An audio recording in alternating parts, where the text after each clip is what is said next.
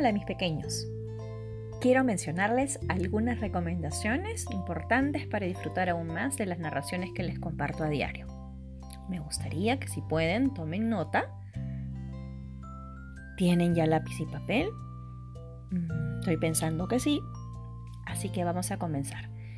Son cinco instrucciones. Comencemos con la primera.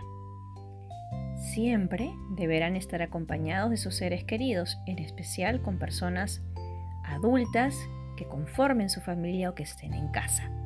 ¿Sí? Instrucción 2.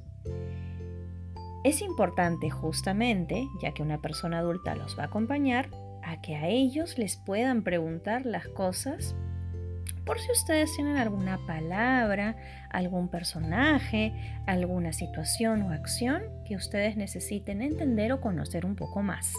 ¿Sí? Es muy importante eso. Entonces, paso 1, paso 2 ya están indicados. Instrucción número 3. Escuchen las narraciones por acuerdo.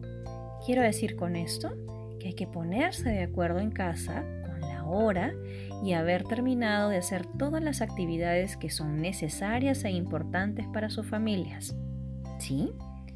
Es muy importante conciliar o ponernos de acuerdo. Ponernos, poniéndonos de acuerdo, con eso podemos lograr disfrutar mucho más los cuentos y el espacio donde ustedes lo escuchan. Instrucción número 4. Lavarse las manos. Siempre se los he comentado, pero igual que hagamos y con mucho cariño, que estoy segura que así es, debe seguir con una buena lavada de manos.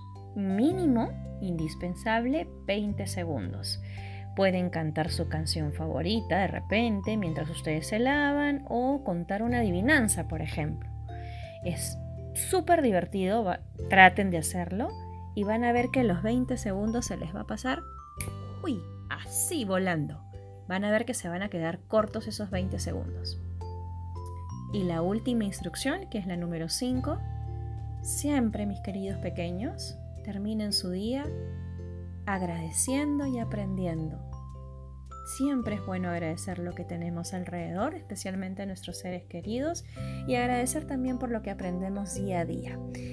Esta coyuntura que tenemos de estar juntos ahorita en casa haciendo cosas que tal vez no la hacíamos en el colegio, no la hacíamos con nuestros amigos y la hacemos con la familia, es muy importante. Estamos aprendiendo cosas muy lindas entre todos, así que ya saben, agradeciendo y aprendiendo. Ahora sí, los espero con el cuento de esta noche y con los que se vienen.